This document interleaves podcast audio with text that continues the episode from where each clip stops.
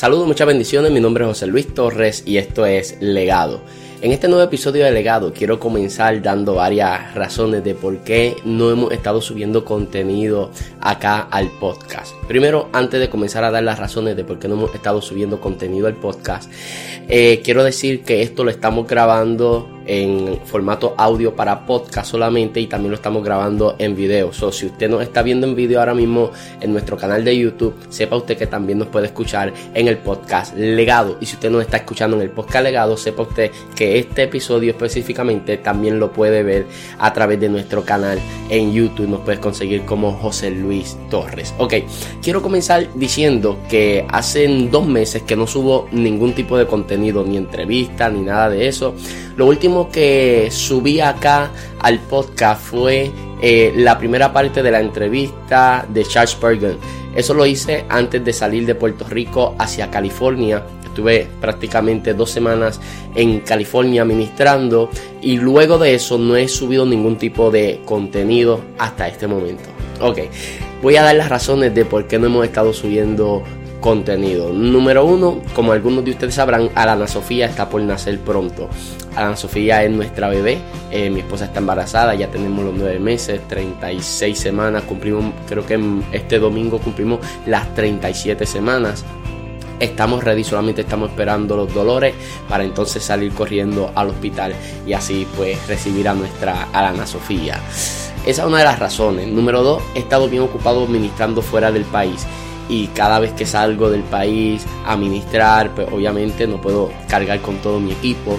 Cuando me regreso, pues tengo los asuntos de la casa, los asuntos de, de, mi hija, de mi esposa y aparte de eso, la agenda cargada que siempre manejamos acá en Puerto Rico.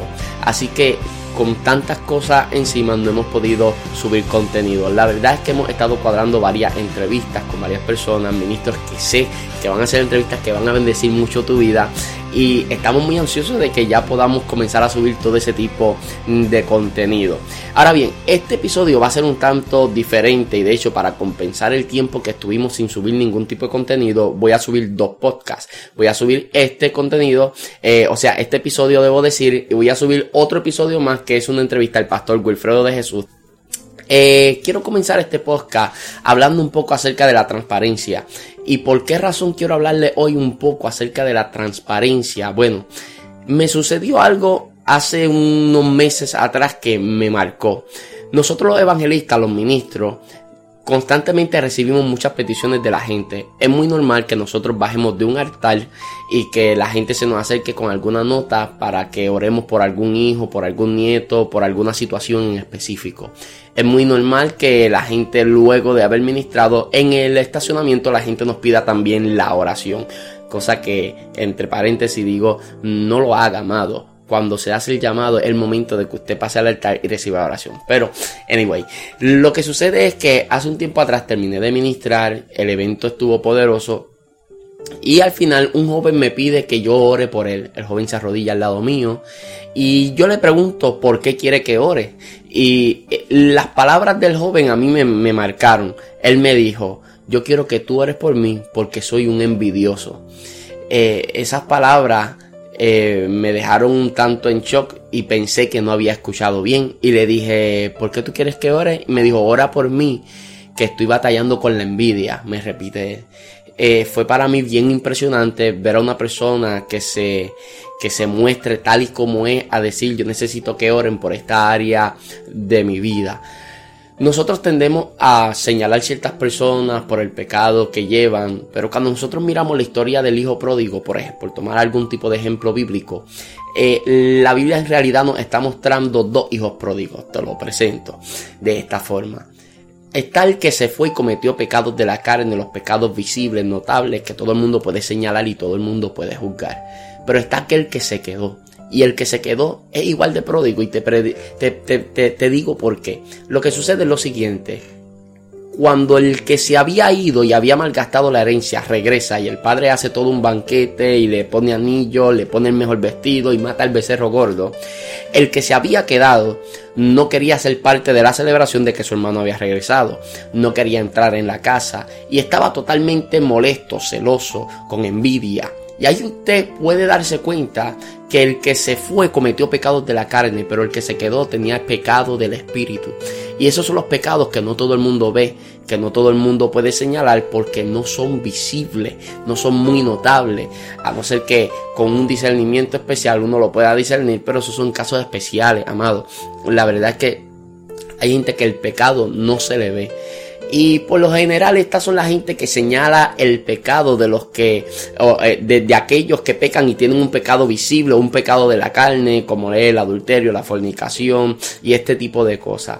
Ahora, cuando hablamos acerca de la transparencia, quiero ser breve en esto, eh, quiero hablar de la importancia de la que, en que nosotros nos mostremos transparentes. O sea, Dios necesita que nosotros seamos transparentes para que Él pueda desarrollar el propósito de Él en nuestra vida, para que el potencial que nosotros tenemos pueda, pueda ser recibido, pueda ser sacado a luz y Dios pueda maximizarlo. Nosotros tenemos que ser totalmente transparentes.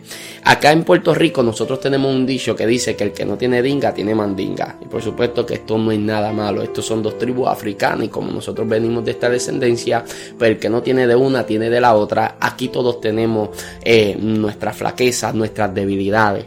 Y para nosotros poder ser exitosos en el trato de Dios en nuestra vida, nosotros tenemos que aprender a ser transparentes y entender que el problema no se resuelve hasta que nosotros reconocemos que tenemos un problema. Ser transparente en la presencia de Dios es sumamente importante. De hecho, cuando tú vas a la Biblia, David era conforme al corazón de Dios, no por ser perfecto. David no era un hombre perfecto. Estamos hablando de David, el hombre que Dios no le permitió construirle casa porque sus manos estaban manchadas con sangre.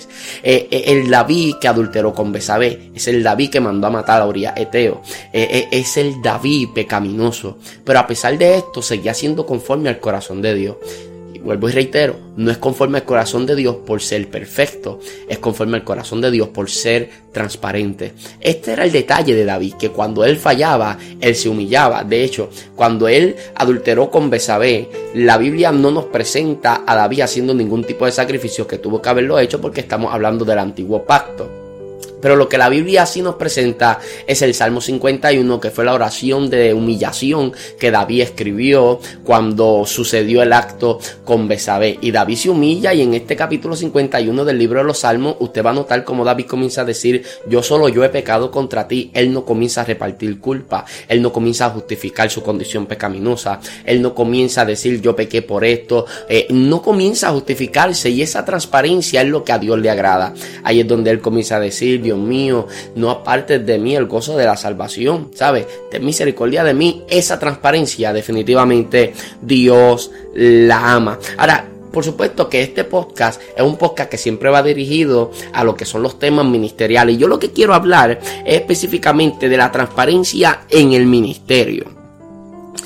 Nosotros tenemos que ser transparentes, pero ser transparente a nosotros nos cuesta. La razón por la que a nosotros nos cuesta ser transparente, y por supuesto que no estoy hablando de divulgar todo lo, todo lo que son nuestras debilidades, pero cuando digo demostrarnos transparentes, nosotros tenemos una batalla con nuestro ego, y más allá que nuestro ego, es la malformación que tiene la iglesia, que es que la iglesia todavía no ha aprendido a respetar la humanidad del ministro.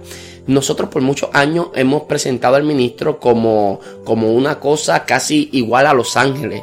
Por años la iglesia pensaba que el ministro llegaba en una nube a la iglesia. Por años la iglesia pensaba que el ministro pasaba 24 horas del día orando. De hecho, yo tengo, yo tengo pastores que cada vez que me llaman, cuando recibo la llamada y contesto, el Dios bendiga, lo primero que me dicen es, varón, eh, está, está orando, está leyendo la Biblia o puede atenderme. Ni estaba orando ni leyendo la Biblia, quizás estaba viendo Netflix, quizás estaba compartiendo con mi esposa, quizás estaba haciendo otras cosas, pero son gente que dan por sentado que el evangelista, el pastor, el ministro, siempre está conectado ahí 100%. Esa no es la realidad. A veces llegamos al, al compromiso donde vamos a ministrar y llegamos quizás con los ánimos un poquito escaldeados porque quizás se nos explotó una goma de camino, quizás porque uno de los nenes vomitó en el carro, quizás porque vamos dialogando con la esposa temas que son de confrontación, no sé, pero no siempre estamos conectados, amados, y hay momentos donde, donde esa humanidad pues florece. Y, la, iglesia no ha aprendido a aceptar la humanidad del ministro. Y yo quiero que usted entienda que cuando yo presento mi vulnerabilidad y yo digo, oye, yo también tengo mis batallas, eso no me hace menos hombre de Dios, menos hombre de Dios de lo que soy. Porque cuando nosotros vamos a la palabra del Señor, la misma Biblia te presenta a un Jesús que dice, Padre, si es posible, pasa de mí esta copa. De hecho, también te presenta a un Jesús que necesitó a Simón de Sirene que lo ayudara a cargar, a cargar en la cruz porque estaba cansado y no podía cargar la cruz él solo. Si eso le restara a Jesús, si esa vulnerabilidad en su humanidad le restara a Jesús, no hubiese aparecido esto en la Biblia. Simplemente, él sigue siendo tan hombre de Dios como cuando estaba sanando y como cuando resucitó. El mismo Jesús que resucitó dentro de los muertos fue el mismo Jesús que necesitó a Simón de Sirene que lo ayudase a cargar aquella cruz en un momento donde Jesús se sentía vulnerable y eso no le restó. Seguía siendo el Hijo de Dios, el más Santo, el más poderoso, seguía siendo Jesucristo. Es importante entender esto. Tu humanidad no les resta lo que nosotros somos en Dios, pues lo vuelvo y reitero.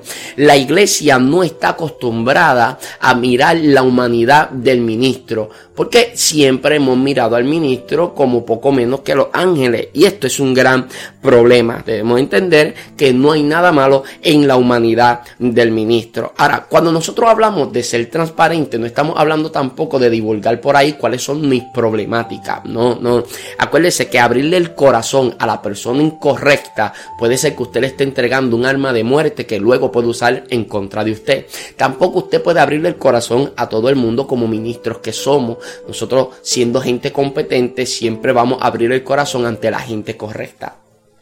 Si usted observa el pasaje donde Jesús eh, va al huerto del Gesemaní. Perdone si a los que están viendo esto en vídeo, perdone si constantemente estoy mirando hacia abajo, es que estoy, tengo un mini bosquejo de lo que voy a hablar aquí en el celular. Eh, si usted mira el pasaje de Jesús yendo al Gesemaní, Jesús viene de lavarle los pies a los discípulos, de constituir lo que es la Santa Cena. Cuando él viene de allá, todo parece estar bien con Jesús. Jesús acaba de señalar al, que lo va a traicionar, pero ninguno de los discípulos se dio cuenta que a quien Jesús le dio el pan mojado fue a Judas. Ahora, cuando Jesús llega al huerto de Gesemaní, Jesús le dice a los discípulos, quédense aquí, que voy más adelante. Pero más adelante quiero que me acompañen Pedro, Juan y Jacobo, que todos sabemos que esos eran los íntimos de Jesús. Ahora, mientras Jesús estaba con el resto de los discípulos, todo parecía estar bien. Una vez Jesús se aleja del resto y se queda solamente con Pedro, Juan y Jacobo, las primeras palabras que salen de la boca de Jesús son las siguientes. Mi alma está triste hasta la muerte. O sea, ¿qué sucedió? Si cuando estaban todos los once, porque ya Judas se había ido a buscar a los romanos para que viniesen a, a, llevarse a Jesús. A estos once que estaban allí, ¿por qué todo estaba bien mientras Jesús estaba con los once? Una vez se separa, lo primero que sale de su boca es mi alma está triste hasta la muerte. ¿Sabes cuál es la diferencia? Que ahora Jesús está con la gente correcta ante la cual él puede abrir el corazón y sin que ellos dejen de verlo como un hombre de Dios. Amado, y uno de los desafíos más grandes que nosotros tenemos como hombres de Dios, ministros de este tiempo es conectarnos con gente correcta, rodearnos de gente que cuando vean mi humanidad, aún así me sigan amando, me sigan viendo como un hombre de Dios. Gente que viendo mi humanidad sepan cubrirnos. O sea, cuando usted ve la historia de Noé, la Biblia dice que cuando Cam vio a Noé embriagado y desnudo, vio la desnudez de su padre y fue y lo divulgó por todo el lado y se lo comentó a los demás hermanos. Pero cuando fueron los otros hermanos, Sem y, y, Jafet, la Biblia dice que entraron de espalda y con mantos cubrieron la desnudez del padre. ¿Por qué? Porque ellos no podían ver la desnudez del padre porque eso era una deshonra hacia el padre. Pero aún así ellos cubrieron esa desnudez. Y nosotros como hombres de Dios necesitamos gente que cubra nuestra desnudez. No estamos hablando de justificar pecado, no estamos hablando de tapar pecado, no hay nada de eso. Estamos hablando, eh, eh, creo yo, con una audiencia muy madura que entiende que cuando hablo de cubrir es que cubra mi falta, que cubra mi humanidad y que entienda que como hombre de Dios, también dentro de mi humanidad hay momentos donde yo puedo fallar. De hecho, es interesante que el arca del pacto y casi todos los utensilios dentro del tabernáculo fueron construidos con madera de acacia. Una de las características de la madera de acacia es que tiene ramilletes de flores y esas flores tienen un olor muy agradable. Huelen a perfume y usted puede acercarse porque te puede parecer bonito lo que ve y lo que hueles. Así que usted se acerca a, a ese árbol de acacia atraído por el olor de las flores y por la belleza de las flores. Pero ten cuidado porque cuando usted mete la mano dentro de las flores hay espinas. Yo como ministro puedo atraerlo con la imagen y con el olor que puedo dar a través de un mensaje. Pero usted debe entender que si usted se me acerca, tarde que temprano usted va a encontrar espinas con las cuales yo te puedo herir y puede herir tu sensibilidad y puedo herir y romper la imagen que usted tenía de lo que es un ministro, de lo que es un hombre de Dios, que quizás la percepción que tiene no es la correcta, es la percepción de un, Superman espiritual que no es la correcta tampoco. Pero Jesús tenía la gente con la cual él podía abrirse y ser quien él era. De hecho, yo soy de los que creo que Jesús, Jesús era un hombre que tenía que bromear tenía que relajar, tenía sus momentos relax. Él tenía que, ser un hombre que se reía, que sonreía a la gente, ¿sabe? Eh, lo sé porque la Biblia dice que los niños se le acercaban. Los niños no se le acercan a la gente amargada. Y cuando tú ves en la Biblia que aún los niños se le acercaban a Jesús, es impresionante, amado, porque quiere decir que este hombre tenía algo. Jesucristo tenía algo que atraía aún a los niños. Tenía que tener una personalidad tremenda. Tenía que tener un carisma. Los niños les fascina el juego. Tenía que ser que Jesús en algún momento jugaba con los niños. Les llamaba la atención. Hacía cosas que a los niños les parecía curiosa. Y, y los niños tendían a acercarse. O sea, hay momentos donde nosotros podemos ser eh, eh, transparentes o debemos ser transparentes, amado, y quitarnos esa careta que a veces subimos al altar con ella, pero no somos 100% genuinos. Entonces, una de las cosas que han hecho las redes sociales es que han presentado o han hecho más visible la humanidad del ministro. ¿Por qué? Porque ahora usted, usted se entera de que fulanito de tal sale al cine tal día con su esposa porque lo publicó. Ahora usted se entera que fulanito sale a la cancha a jugar baloncesto. Esas eran cosas que usted antes no sabía porque no teníamos la información que nos puede brindar las redes sociales, que ahora la gente publica las cosas. Por alguna razón lo queremos compartir con todo el mundo y usted se entera que el ministro también hace otras cosas más allá de leer la Biblia, orar, que son cosas que no nos restan a lo que somos nosotros en Dios o a lo que representamos en Dios. Así que a lo que yo quiero llegar en esta oportunidad dirigiéndome hacia ustedes, ya sea en vídeo o ya sea a través del podcast, es que nosotros debemos conectarnos con la gente correcta para ser transparentes y decirle esto, la gente transparente hace que otros se quieran conectar con él. La gente transparente genera confianza, generan empatía. Note esto. John Maxwell decía, si usted quiere impresionar a la gente, háblale de tus éxitos. Sí, cuéntale tus éxitos. Si usted se quiere conectar impactar a la gente, cuéntale tus fracasos. John tiene, tiene mucha razón, de hecho tiene toda la razón, estoy 100% de acuerdo con esta expresión. ¿Quieres impresionar? Cuenta tu éxito. ¿Quieres conectarte e impactar? Cuenta tu fracaso.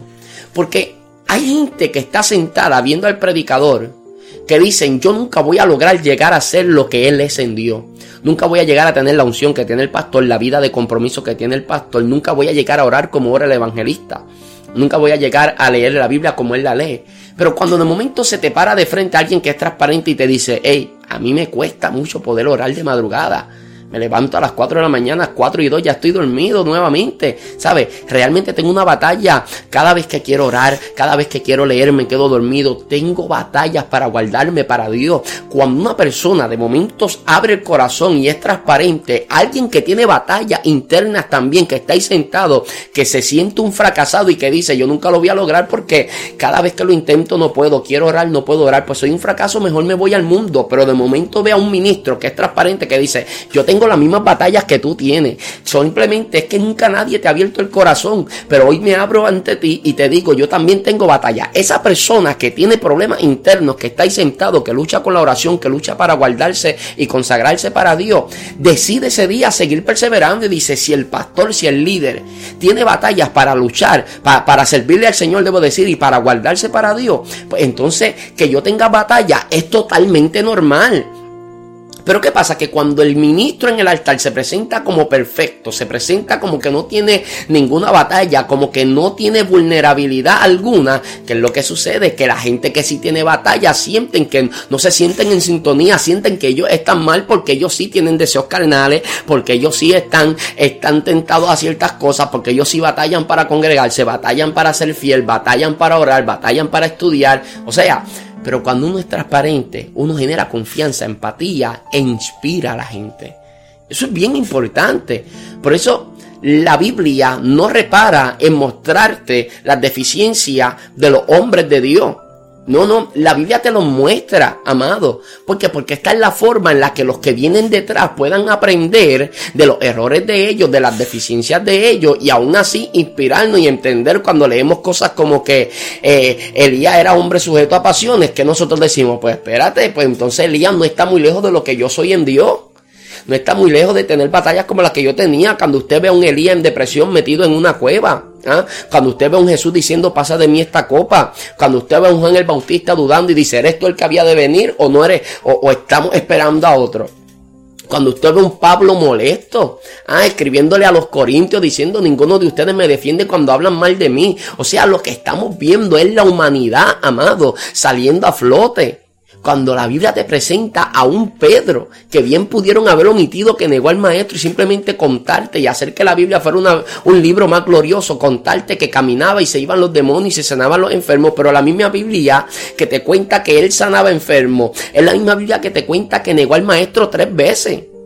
Entonces, o sea, tenemos que aprender a ser transparentes, no somos supermanes espirituales, tenemos nuestras batallas, nuestras deficiencias, pero a pesar de nuestras batallas y de nuestra lucha, hay una gracia que nos cubre. Es por eso que el mismo Pablo le dice a los de Gálatas, hey, yo fui escogido por gracia. O sea, no lo está diciendo José Luis Torres de Jesús.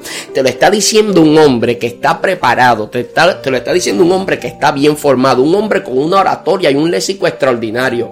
Te lo está diciendo el autor de la mitad del Nuevo Testamento. Y él te dice, no fui escogido por todas las capacidades que ustedes pueden enumerar de mi persona. No, no fui escogido por nada de eso. Fui escogido por gracia. Esa es la gracia que nos habilita. Yo soy débil. Yo tengo mi flaqueza. Pero la gracia opera en mis debilidades. Y a esto me hace entender que Dios no me escogió porque yo soy bueno. Él me escogió porque Él es bueno. ¿Sabe? Que Dios te haya escogido no es porque tú eres bueno, es porque Él es bueno. Seamos transparentes. Mirémonos en el espejo de la realidad. Mire, amado, cuando nosotros somos transparentes podemos enfrentar nuestros problemas. Mire, quiero, quiero cerrar este tema con esto. Hace un tiempo atrás me llamó un amigo mío, ministro, y me dice, José Luis, ¿cómo estás?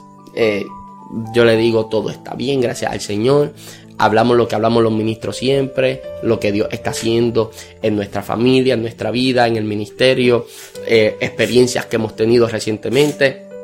De pronto el ministro guarda un silencio y dice, oh, wow. Y me dice, pero una pregunta, ¿cómo está tu vida espiritual? Y nosotros, los ministros, eh, los que tenemos una agenda realmente muy ocupada, entendemos esta verdad. Mientras más cargada está la agenda, menos intimidad hay con Dios. Esta es una gran realidad. A mí un evangelista grande en Puerto Rico, que hoy en día ya no milita, que hoy en día tiene sus batallas, su flaqueza, cuando en sus tiempos tenía una agenda llena, un día él me dijo, mira la agenda, y me dijo, mientras más llena, menos tiempo tengo para conectarme con Dios. Y sé que a veces seguimos agarrando compromiso a pesar de que no estamos muy conectados con Dios. ¿Por qué? Porque llega un momento en el que se nos hace fácil. O sea, llevamos tanto tiempo ministrando en el altar viviendo en el altar, que llega un momento donde perdemos el, eh, perdemos el pánico escénico, tenemos un dominio escénico extraordinario, tenemos un, un, buen léxico, una buena oratoria, nos sabemos comunicar, sabemos conectar con la gente, ya se nos hace fácil predicar, se nos hace fácil preparar un sermón. Pero el problema es que cuando se te está haciendo fácil, mientras más profesional te vuelves en este arte de predicar, menos dependes de la gracia de Dios. Seamos transparentes hoy.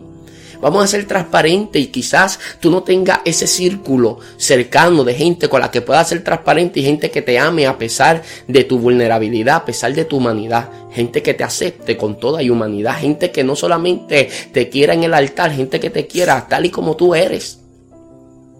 Hoy vamos a ser transparentes y vamos a ir a la intimidad con Dios y vamos a tomarnos un espacio para decirle, Señor, este soy yo, con virtudes y defectos, pero de lo que queda de mí, si puedes hacer algo, hazlo, porque tú sabes que no hay otra cosa que desee más que estar en tu embarazo, estar en el centro de tu perfecta voluntad para nuestra vida. Amado, seamos trans Espero que disfruten eh, estos próximos episodios que vamos a tener delegado. Les recuerdo que ustedes pueden escuchar esto. Si me están viendo en YouTube, busca el podcast, suscríbete al podcast, califica el podcast. Eh, te invito a que me busques en las plataformas sociales, en YouTube, en Facebook y en Instagram. Aquí abajo voy a estar dejando toda la información, ya sea en el podcast o ya sea eh, eh, acá en YouTube vamos a estar teniendo toda la información de las redes sociales para que vaya por allá y también nos siga. Así que esperamos quedar en sus oraciones ya que estamos en las etapas finales del embarazo y que esto sea recíproco, por supuesto, ustedes quedan en nuestras oraciones. Será hasta una próxima oportunidad de legado. Dios te bendiga.